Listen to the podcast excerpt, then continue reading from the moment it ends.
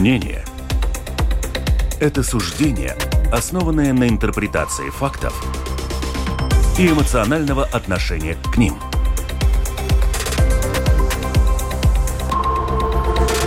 Открытый разговор с Ольгой Князевой на Латвийском радио 4.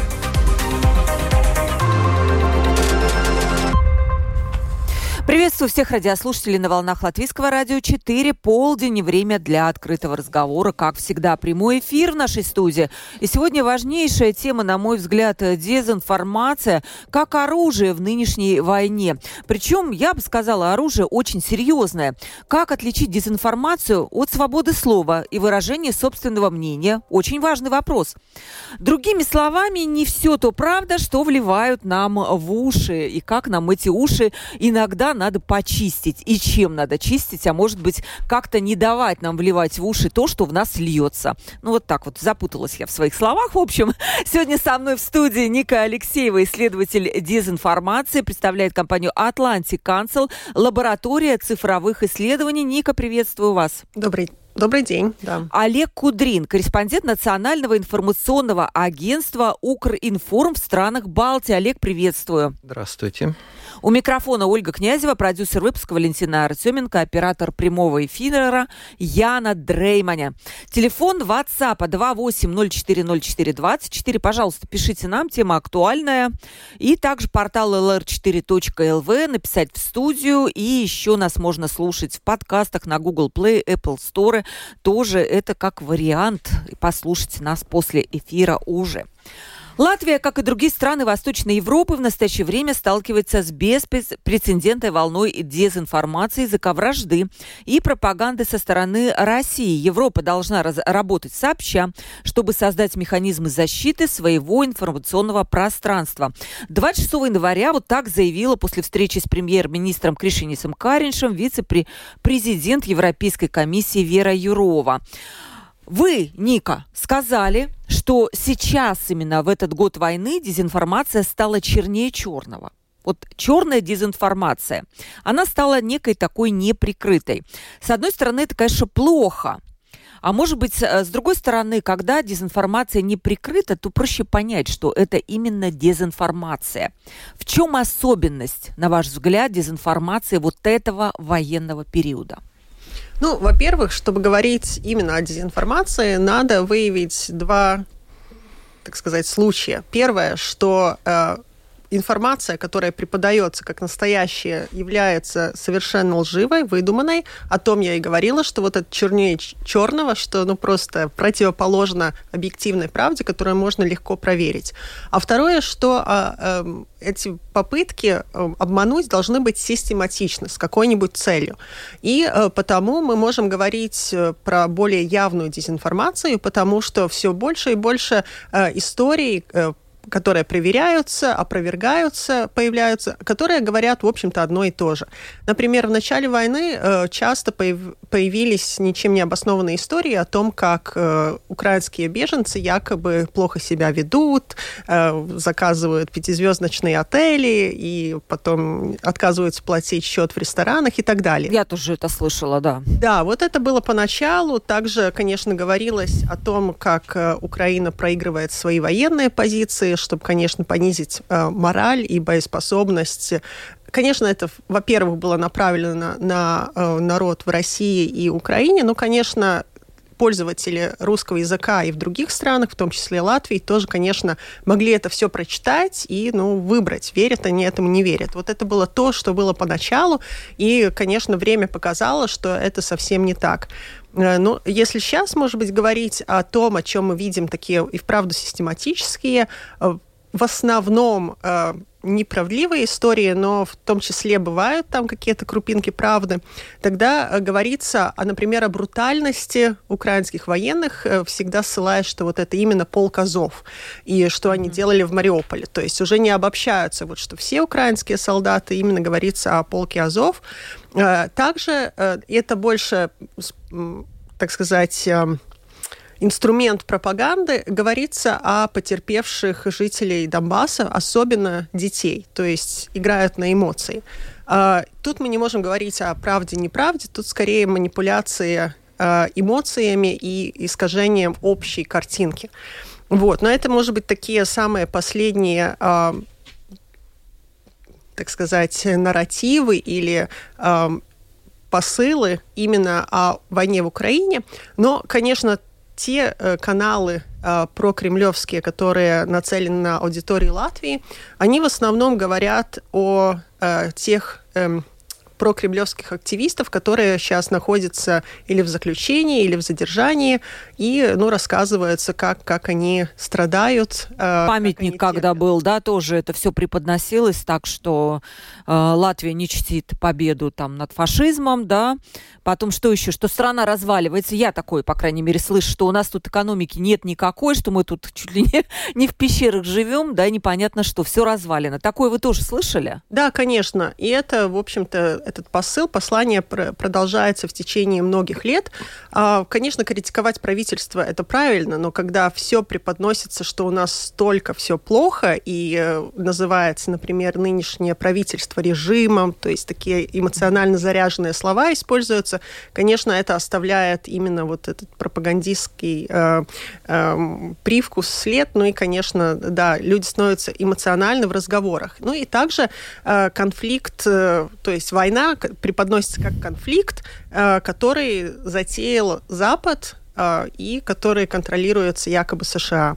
Э, вот это такие главные послания, которые пропаганда, в том числе используя дезинформацию, то есть не все, что вот пропаганда использует, это объективная ложь, часть ее как бы может основываться на чем-то, что человек и вправду видит, а, но в том числе используются и ничем не подтвержденные рассказы о, ну, тех, да, например, беженцах или там, не знаю, избиениях на почве русофобии, и разные мы истории видели, которые оказались просто выдуманными. Мы продолжим. Э, тоже у меня есть несколько вопросов именно по технической части. Мне самой очень интересно. Олег, ваше наблюдение такое за последний год, как изменилась дезинформация? В какую сторону она сейчас стала более направлена? Вот Ника очертила немножко вот такие вот. Ну, я бы, может быть, немножко видоизменил Хорошо, вопрос, да, потому конечно. что Ника настолько качественно компетентно рассказала о том, что происходило и продолжает происходить в течение этого года, что мне, может быть, трудно будет дополнить именно в этом направлении. Я бы хотел сказать то, что обычно говорят представители Украины, что война не началась 24 февраля, а война началась в 2014 году. И с тех пор уже можно было зафиксировать изменения, изменения картины мира, повестки дня и дезинформационной работы Кремля и российского руководства. Э, западная э, западная привычка восприятия информации в чем заключается? Есть одна точка зрения, да, стандарты журналистики, есть другая точка зрения, правда, видимо, где-то посередине. Э, Россия же просто нагло, брутально, не знаю, какие еще можно подобрать синонимы, использовала это и отодвинула свою часть правды настолько далеко от того, что реально происходит, что вот это середина, составляющая, бисектриса начала, говоря математически, стремиться к бесконечности, к российской точке зрения. То есть тогда уже в 2014 году ведь начали говорить, что Украина фашистская страна, в Украине фашистское руководство. И давать эту точку зрения вовне. Во-первых, в Украину мощно, тогда Украина была вынуждена перекрыть этот поток дезинформации, пропаганды, лжи. Здесь, кстати, знаете, уже теоретический разговор может быть отдельный. Что есть дезинформация, что есть пропаганда, что есть правда слова в условиях войны. Это отдельная ветвь разговора, может быть, мы ее коснемся, потому что Украина находится в состоянии войны. Э, демократический мир, большая ему благодарность за огромную всемирную помощь, но демократический мир в состоянии войны не находится. Поэтому здесь свобода слова э, работает в другом режиме, чем в Украине. Во всякой воюющей стране неизбежны ограничения свободы слова. Это мы можем вспомнить там Вторую мировую войну, Велик, Великобританию, США и так далее. Да, так я вернусь. Э, а то, как Кремль отодвинул э, точку зрения срединную в своем направлении, стало видно, вот здесь я уже подхожу к вашему, к ответу на ваш вопрос. С 24 февраля, вернее, даже накануне, я как журналист Укринформа постоянно мониторил ситуацию, и я, в общем-то, уже в 20-х 20 чисел, до 20-х чисел был ну, готов к тому, что начнется война, потому что началась ураганная пропаганда. Как на, накануне Второй мировой войны там подсчитывали, сколько бараньих полушубков закажет Германия в Советском Союзе, и ошиблись в этом, потому что немцы, э, нацисты рассчитывали до наступления зимы завоевать. То есть сейчас ошибиться было трудно, потому что началась ураганная пропаганда. Вышел из отпуска, значит, топ-звезда Владимир Соловьев, его Соловьев Live, с утреннего эфира распространилась на весь день практически, с другими ведущими в том числе. И в других программах э, российского телевидения, трех ведущих каналов, других эфирах пошла накачка ненависти к украинцам. И здесь немножко видоизменилось, э, ну, не, может, немножко, может, сильно видоизменилось, э, видоизменились посылы. Если раньше фашисты фашисты, то здесь надо было что-то новенькое, и надо было оправдать будущий тезис 24 февраля денацификация и демилитаризация. Кремль вообще очень ловко умеет использовать э, месседжи, термины устойчивые, э, такие как, скажем, принуждение к миру. Помним 2008 год Грузию, когда война против Грузии почти дошли до Тбилиси, под этим флагом проводилась. Вот термин денацификация, демилитаризация, привязанный к Третьему рейху Германии, в 22 году тоже очень активно использовался. Для этого нужно было э, на ступеньку выше подняться от фашистской хунты, фашистской страны к нацистской стране. И, опять же, этот месседж был главным. Э, в остальном, повторюсь, я да. Могу присоединиться к ней. Спасибо большое э, за ваше мнение. Вот скажите, Ника, и тоже вам будет вопрос, Олег, такой же. Во-первых, это кто? Это тролли какие-то, которые работают специально на подрыв, да, информационный. Понятно, что есть вот тот же самый Соловьев, который официально абсолютно вещает. Но если какие-то, не, не знаю, вот этим летом, по-моему, специалисты по дезинформации обнаружили в социальных сетях более 100 страниц, связанных с Россией, специально созданных. А известно ли нам, кто эти тролли, э, по чьему заказу они работают, кто их оплачивает. И еще такой очень важный вопрос, э, чем опасна дезинформация? Понятно, что она насаждает ошибочное мнение, но на каковы могут быть последствия ее, если ее не предотвращать?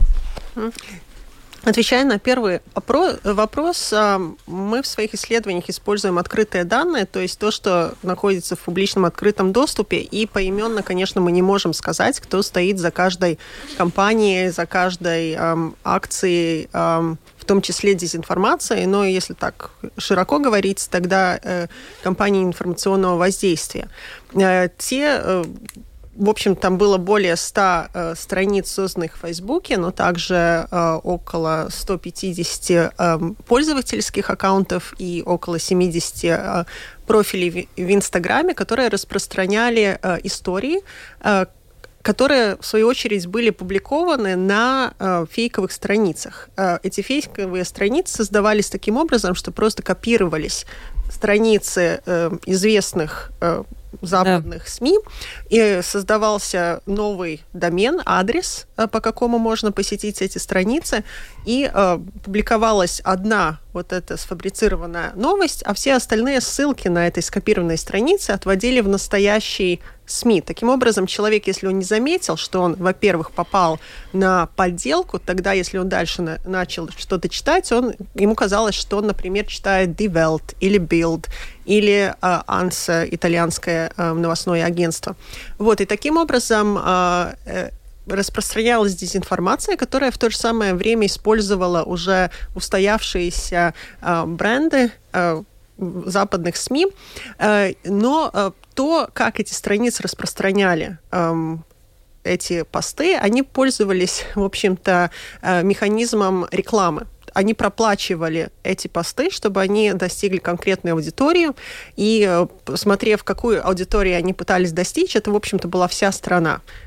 Мы можем говорить о Германии, Франции, Италии, посылы для Германии в основном были про экономику, что санкции вредят самой Германии, а посылы, э, направленные на Италию и Францию, говорили о том, что якобы поставление оружия Украине э, вовлекает эти страны в якобы военные преступления. То есть апеллировали э, к пацифизму.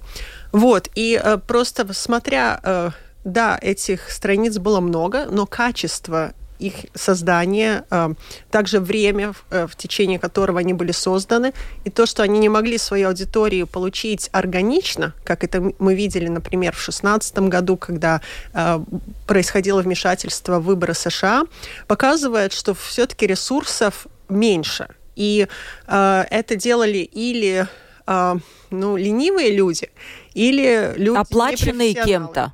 Скорее всего, потому что у них были деньги на создание реклам в Фейсбуке, и также у них были деньги на покупку доменов и серверов. Вы думаете, это государственный заказ какой-то?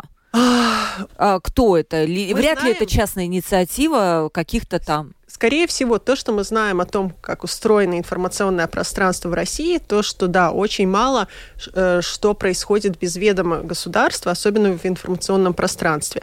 Но у нас нет доказательств, чтобы утверждать, что это был именно госзаказ, потому что мы также знаем, например, это э, печально известная фабрика троллей Пригожина, она, в общем-то, частный бизнес, который просто работал в интересах Кремля, но создалась э, поначалу, чтобы очернить именно своих бизнес-конкурентов. То есть э, все намного сложнее, и мы не можем так вот просто посмотреть и сказать, что да, это компания информационного э, воздействия профинансирована Кремлем, если мы, конечно, не находим конкретные доказательства, что, например, какие-то страницы э, находятся, размещаются на тех же самых серверах, где Россия сегодня, э, медиахолдинг, или, э, например, зарегистрированы от имени э, Россия сегодня, как это было с Балтньюз News перед тем, как э, они, в общем-то, открыто объявили, что они, да, да, являются частью России сегодня. Это про Facebook, но также мы недавно э, анализировали телеграм-каналы. Э, созданы э, три группы, которые, три группы каналов, которые, у которых похожее наименование, и эти каналы направлены в разные страны. Э, но они э, координируются между собой достаточно централизованно. Есть основной канал. Я могу, например, говорить про э, Info Defense, что переводится как безопасность ну, или защита информации. Ну и тогда там в том числе есть Латвия, Info Defense Эстония, Info Defense Сербия, Франция, эм, Китай, Япония и так далее. И э, на Info Defense главном сайте раз, э, выкладываются видео, которые переведены на местный язык, и потом э, в самом телеграм-канале призываются люди, волонтеры распространять эту информацию в их языковых пространствах.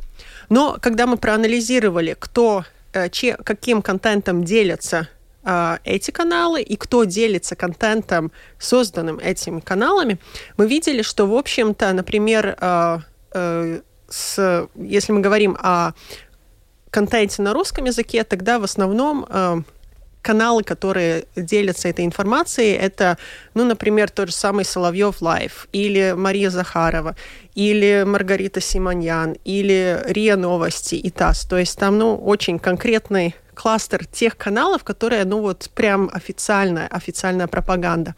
А, если мы говорим о более локальных каналах, тогда э, было интересно видеть, как, например, э, для испанско говорящего кластера, э, там в основном источники были именно посольства России в, в странах Латинской Америки. То есть сами посольства тоже стали источником, которые дальше участвуют в этой глобальной да. э, компании. Но мы видим, что это все любительское. Качество перевода э, низкое. Часто оно, если, например, там есть э, э дорожка текста, тогда слышен акцент э, эм, ну, человек, которого родной язык явно не, не французский, не испанский. Мы достаточно слышали сериалы мыльных опер. Но также у нас в команде есть эм, люди, которые, у которых родной и испанский, и французский, и сербский, и болгарский, так что можно, можно отличить. А, вот. И также мы видим, что а, нету а, такой последовательности э, очень часто. Качество отличается, и отличается также э, то, как часто выкладываются посты. Если вот, конечно, много выкладывается именно в русском и э, в этих централизованных каналах, но намного меньше в этих локальных. То есть я так долго рассказываю. Э, я хочу привести просто конкретные эм, э, доказательства или вещи, которые указывают на то, что вот эти явные э, прокремлевские информационные сети информационных ресурсов, они любительские. Там мало профессионализма или, возможно, и вправду маски скинуты, что там притворяться, и просто работается на э, повторение одного и того же посыла, который то, это тоже является одним из инструментов. Чем чаще вы, вам будет говорить, что белое черное, чем, тем больше вероятность, что вы поверите, что вот этот белый цвет, его новое название черное, и тоже будете так, так общаться с другими Олег, важный вопрос. Вы можете потом прокомментировать uh-huh, еще вот то, что uh-huh. сказала Да-да. Ника. Вы сказали в начале, вот есть э, хорошая журналистика, есть одно мнение, есть второе, правда, где-то посередине. И многие, и в том числе наши радиослушатели, считают, что мы не предоставляем мнение, скажем, той и другой стороны. А как отличить пропаганду от мнения второй стороны? Как вам кажется? А, ну, как вам сказать? Э, э, понимаете, обобщать здесь э, трудно, нужно смотреть на конкретных примерах. А, старейшее информационное агентство нынешней России, ТАСС, не исключено, приостановлено его участие в Европейском альянсе информационных агентств, где от каждой страны может быть только одно информагентство. Почему? Потому что ТАСС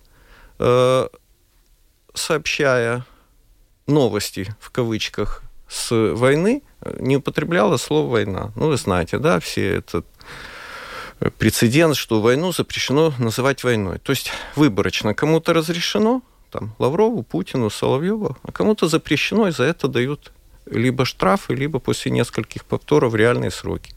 Иллюстрируя события в Мариуполе, они э, давали фотографии мирного Мариуполя, не давали фотографии разрушений. Это во всем этом можно легко убедиться. Э, российские представители власти э, об одном и том же событии одновременно давали противоречивые, да, какие-то? Даже не, не то, что противоречивые, прямо противоположные версии. Допустим, обстрел э, Мариупольского драмтеатра с надписями «Дети», да, помните? Да, помним, да. А, тогда Минобороны и э, Министерство иностранных дел России одновременно в один день сказал абсолютно разные вещи. Одни сказали, что это все глупости, ничего такого не было. Другие сказали, что там прятывались азовцы, и мы просто поэтому их подстрелили. И это не единичный случай. То есть э, в данном случае мы имеем дело даже, э, ну, как э, с пропагандой в крайней ее степени. Извините за сравнение, которое многие не любят, но это уровень пропаганды э, уровня Фелькишербе-Бахтер или Штюрмера из Третьего рейха, которому слово Великобритании и в США тоже не давали.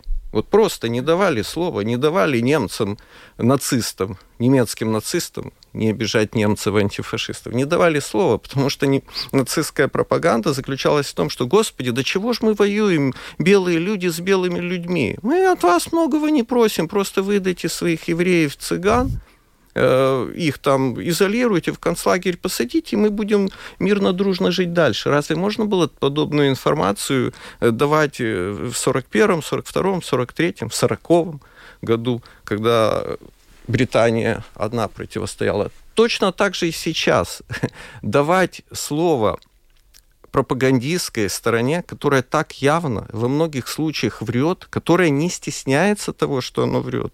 Ника сказала о том, что многое делается любительски, а это просто такой уровень пропаганды. Это ураганная пропаганда, массовая, конвейерная.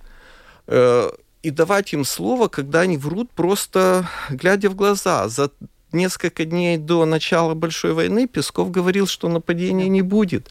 И пропагандистские ток-шоу высмеивали тех, кто осмелился сказать о том, что Россия начнет полномасштабное вторжение. С 24 числа Они с той же уверенностью, с теми же чистыми светлыми глазами воришки Альхина рассказывали, ну да, естественно, мы защищаем Донбасс, ну да, да, а иначе у нас не было другого выхода. Вот если я ответил на этот ваш да, вопрос. Да, вы ответили. Вот мне интересно еще ваше мнение тоже. Вот каковы последствия могут быть пропаганды? Ну вот есть люди, которые что-то там вбрасывают, что-то пишут. Эм, ну, почему с ними надо бороться? Последствия да. Э, то, что Кремль Россия вербует в массовом количестве сторонников. И это ужасно, это отвратительно. Э, авторитарные, на переходе к тоталитарному обществу и страны хотят распространить свое влияние на весь мир. Понимаете, важно осознать, что шутки кончились. Прежняя жизнь кончилась. Сейчас и Китай меняется со своими угрозами захвата Тайваня. И Россия, когда изменилась, когда в декабре 2021 года был выдвинут ультиматум Западу, демократическому миру, когда Сергей Рябков перед переговорами, это зам Лаврова, сказал, пусть НАТО собирает свои манатки и уходит на границы 97 -го года. Мы помним, что вся Восточная Европа начала присоединяться к НАТО после 97 -го года. Ко всему этому нужно относиться серьезно. Серьезно. То есть вот это авторитарное, на переходе к тоталитарному обществу, которое может запытывать, отжимать бизнес, э, убивать неугодных, стирать как вот ластиком резинкой идентичности, оно хочет распространить свое влияние дальше. И будет ли у них какие-то ограничения, неизвестно. Поэтому с этим надо бороться. Иначе вот эта тьма, нас всех поглотит. И вот это важно осознать. Если да, можно да. дополнить, отвечая на вопрос, э, чем пропаганда опасна, э, именно в контексте Латвии, ну и других стран, которые, может быть, э, не вовлечены буквально в конфликт, но тоже это очень ощущают, это раскол общества. И то, то как Олег объяснял, что берется объективная правда, и потом противоположная ей создается ложь. И тогда вот эта середина, потому что мы привыкли везде искать э, середину. Ее или нету, или она, ну, тоже, это, это тоже ложь. Так, так и есть. И потому э, есть эта объективная правда, э, против нее создается пропаганда, когда эти люди, которые живут в одном информационном пространстве встречаются с другим человеком, они просто не могут договориться, потому что факты у них просто противоположные. Такие, что просто нельзя, там, там нету ничего посередине. Есть или одно, или другое. Ну и, конечно, э, это побуждает страх. Люди, конечно, начинают это брать очень лично. И таким образом каждый уходит все дальше и дальше, дальше в свой радикальный полюс. И потому мы видим и обострение, может быть, больше э, националистических идей, которые направлены, против, возможно, против э, русского да. как такового, ну и, конечно, также русские, которые, может быть, не имели отношения и не, не пользовались пропагандой, они тоже со стережением смотрят, но это весь это результат, который э, начала и затеяла именно вот эта созданная пропаганда и то, что, э, ну да, э, таким образом создавался и продолжает создаваться раскол. Да, к сожалению, страх – это очень мощная эмоция. На ее почве создается и гнев, и разочарование, и все остальное. А, так что, да, и, к сожалению, никто, никто от этого не защищен, а, но решения, которые принимаются в ситуации э, ну, такого эмоционального страха, конечно, опасны.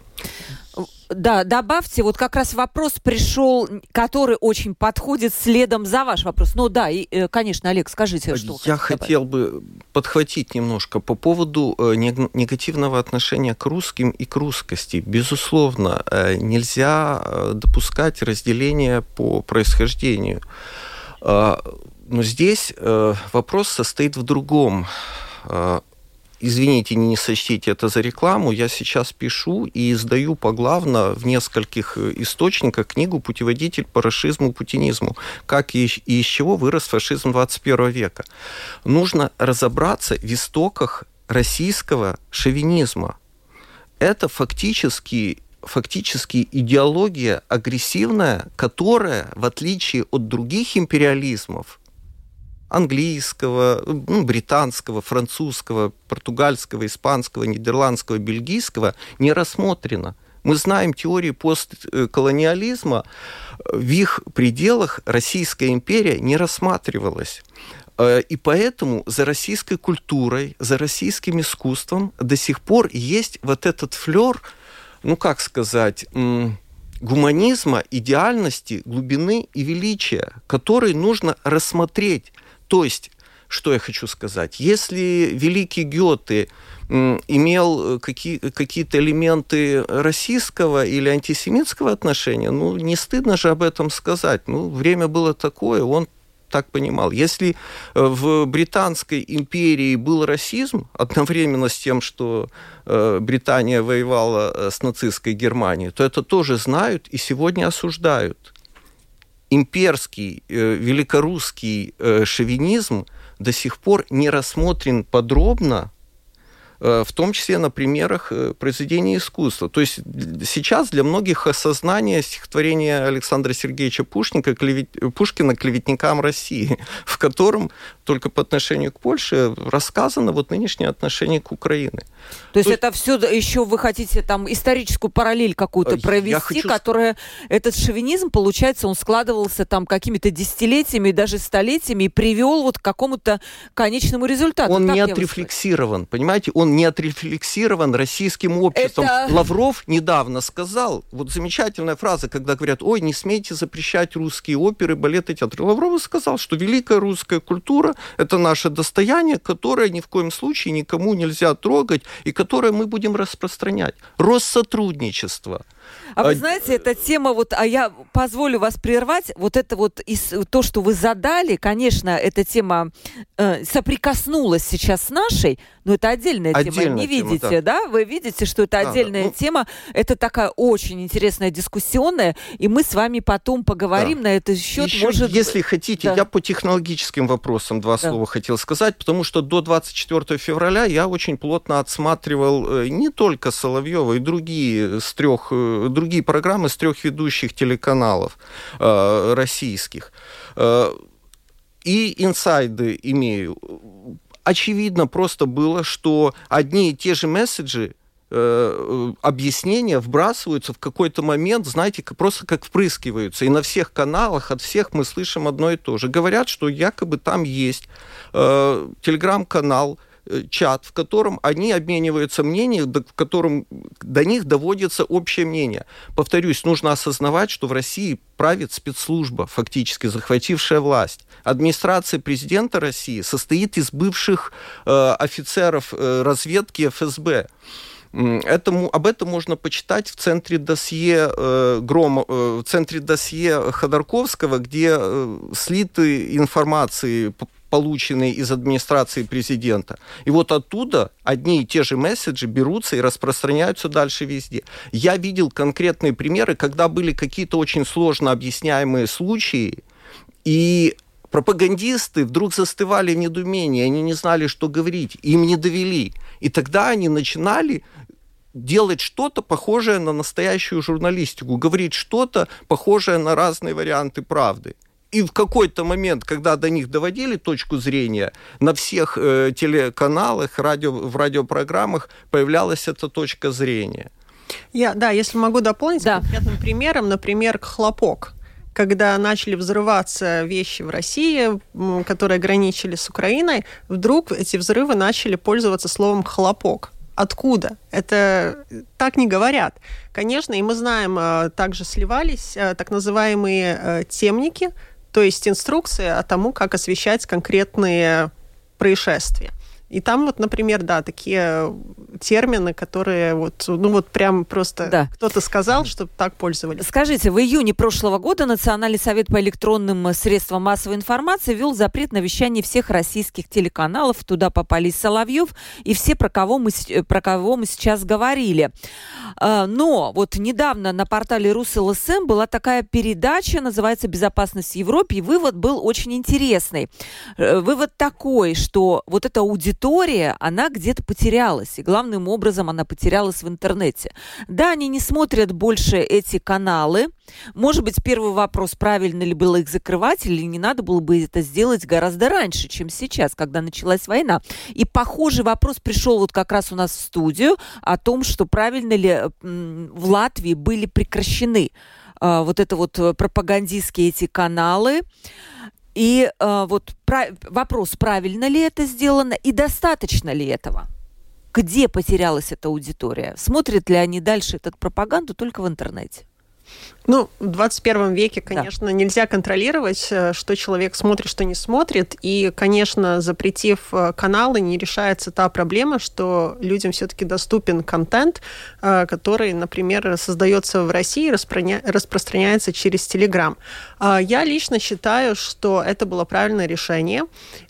Те уроки, которые мы извлекли с Украины, это по-моему, в 2015 году закрылось тоже много телевидений. В 2014. В 2014 Сразу же. уже. Да, Сразу же да. но потом, по-моему, год спустя также закрылись социальные сети, Одноклассники и ВКонтакте. Это произошло попозже. Угу. И мы видим, а, да, как, как, в общем-то, если поначалу было непонятно, что это такое, что происходит в Донбассе, что произошло с Крымом, и там были такие 50-50, так сказать, или одно, или другое, тогда мы видим эффект, что, в общем-то, общество сплотилось э, и объединилось в одном информационном пространстве то, что мы сейчас сделали в Латвии, э, прошел даже не полный год, и мы не можем э, судить о том, что происходит. Также мы не находимся в горячей войне, ситуации горячей войны, потому, да, скорее всего, эта аудитория просто пошла в социальные сети, YouTube, Telegram и другие источники информации, и там, конечно, все намного хаотичнее. Если телевидение это линеарное СМИ, где есть программа,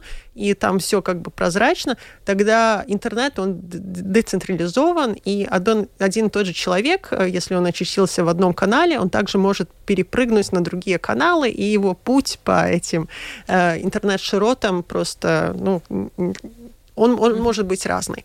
И вот еще такой Олегу Нара вопрос, тоже интересно. Вот глава Национального совета по электронным средствам массовой информации Янис Сикнис, он сказал так, дословно цитата, «Есть маленькие белые или черные пятна.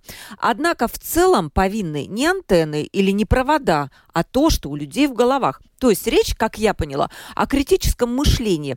Хотят ли люди действительно как-то перепроверять информацию, которая, в принципе, удобно ложится на их давно сложившуюся картину мира? И можно ли вообще попытаться эту картину мира изменить? Или это бесполезное занятие? Это очень сложное э, задание.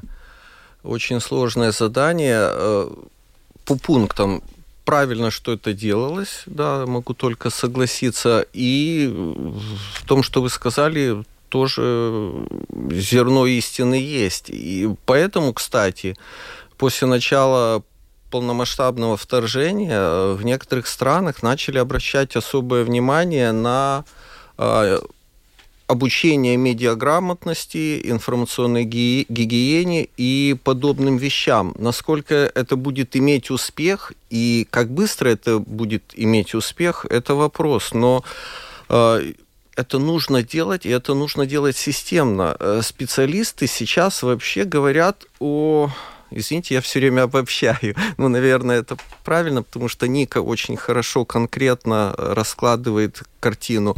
А мне хочется продолжить это, э, расширить. Э, э, сейчас есть большая опасность, потому что социальные сети, возможность слежения за людьми, сбора информации создают угрозу создания, создают угрозу появления информационных пузырей, контроля за людьми без всякой конспирологии, контроля тако, такого сетевого. И мы видим пример того, как Китайская Народная Республика создала информационный концлагерь на территории Синьцзян-Уйгурского автономного округа, о чем э, демократические страны говорили. Россия во многом перенимает этот пример, но просто в России, к счастью, очень много воруют, э, вот, и не доводят до конца очень много. И вот в этом спасение, может быть, этой страны.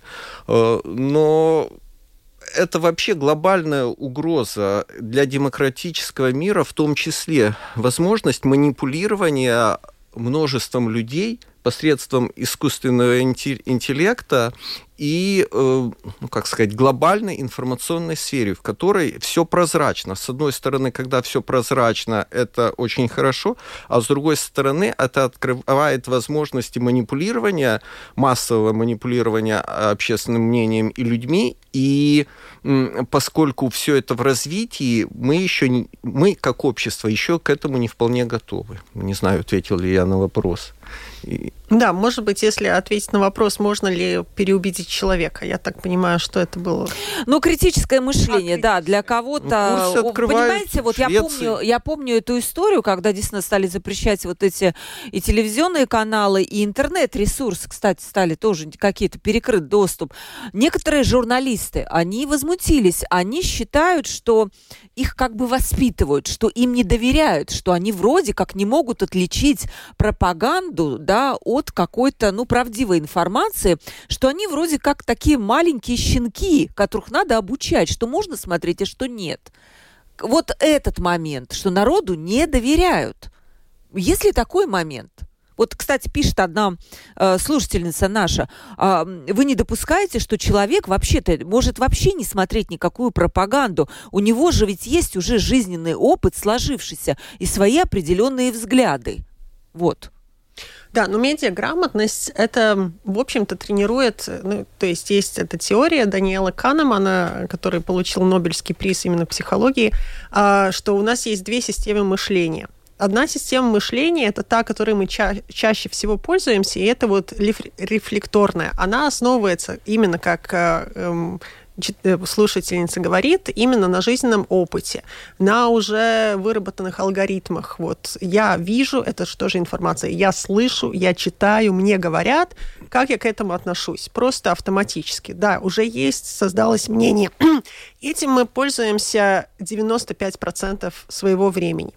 Но таким образом, если вы говорите, что вы не пользуетесь СМИ э, и вообще ничем, что вы получаете, а откуда вы получаете информацию? От друзей, от коллег, от того, что вы видите на рекламных баннерах. То есть вы все равно существуете в информационном пространстве, только не вы контролируете то, что вы потребляете, а вы просто находитесь в среде, и что вот на вас как бы катится, вот то вы через себя, через эти вот быстрое мышление 95% э, времени и пропускаете.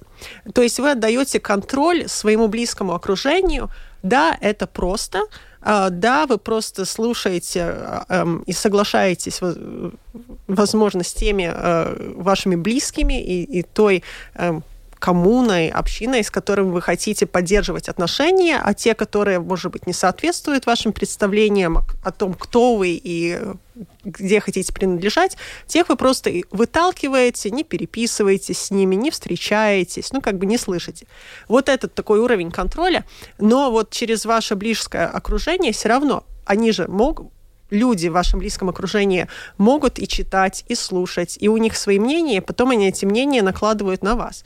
То есть вы получаетесь уже таким, как, э, ну, не, э, уже как бы третьим уровнем информации, которая где-то создалась, она через кого-то уже обработалась, и тогда вы уже вот этот вот обработанный материал пропитали в себя.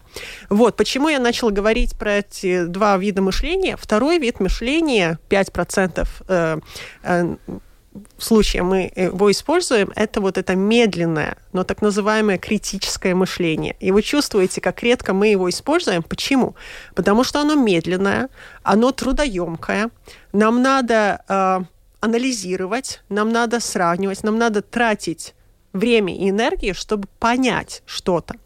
Э, ну, конечно, мы будем всегда использовать вот эту первую быструю систему. Но и задание э, медиаграмотность критического мышления – это вот поставить вот эти маленькие э, флажки, когда вы чувствуете, о, вот это что-то новое, я должен подумать.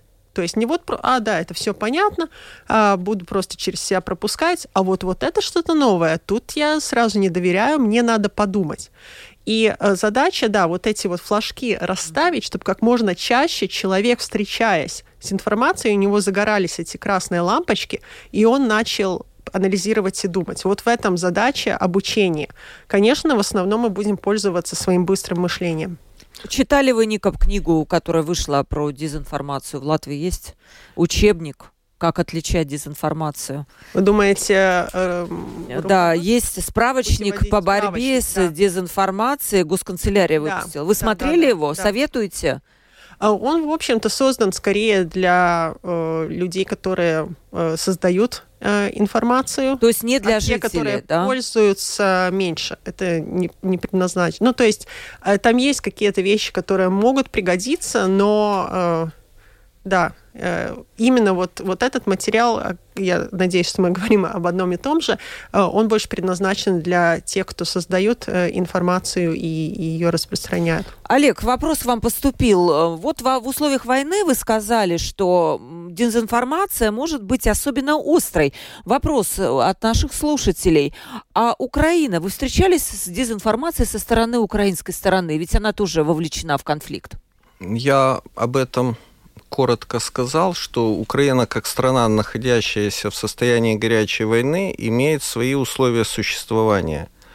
А, воюющая страна а, тоже иногда а, может что-то вбрасывать. Вопрос в системности, в частоте и в цели. То есть пример простейший. Когда осенью все ожидали контрнаступления Украины, то пошел мощный поток рассказов, что вот именно сейчас в Херсонской области, из Херсона все уезжаете, все собирайте вещи, расходитесь в такие места, э, которые не рискованные, которые не, не окажутся на направлении атаки, а атака после этого произошла в Харьковской области сначала. То есть, ну, можно ли считать это дезинформацией?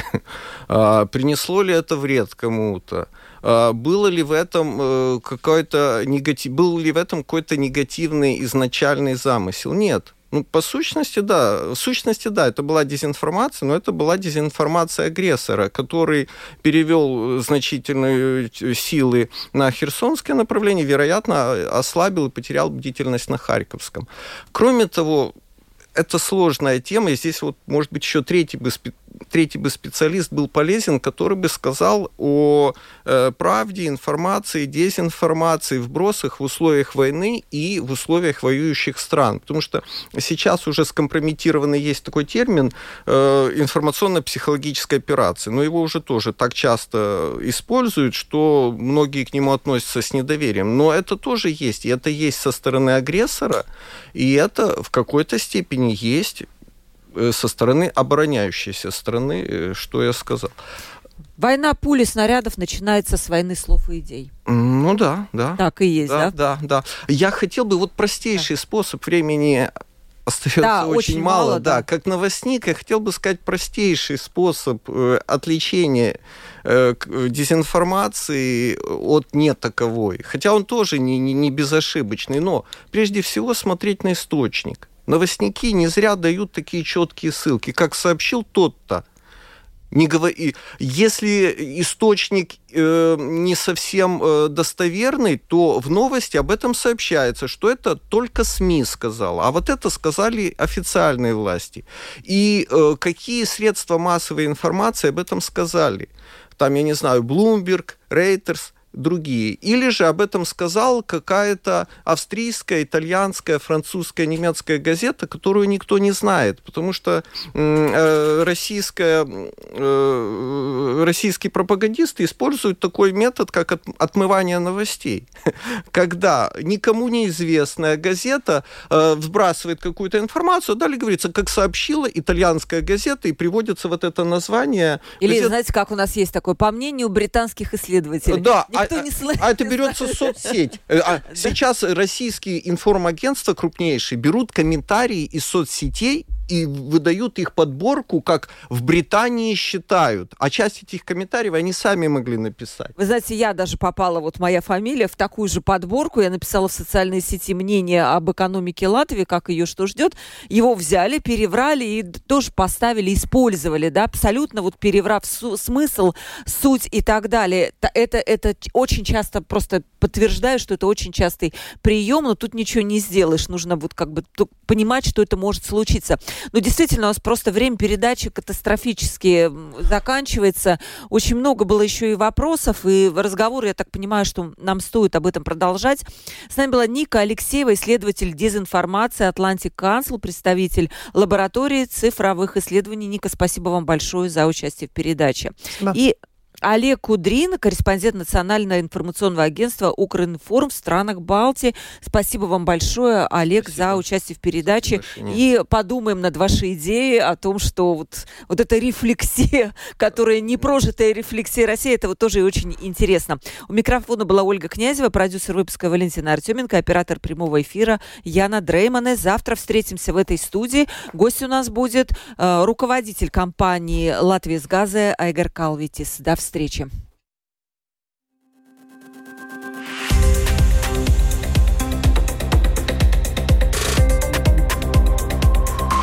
Открытый разговор. Площадка для обмена мнениями по самым важным темам с Ольгой Князевой на Латвийском радио 4.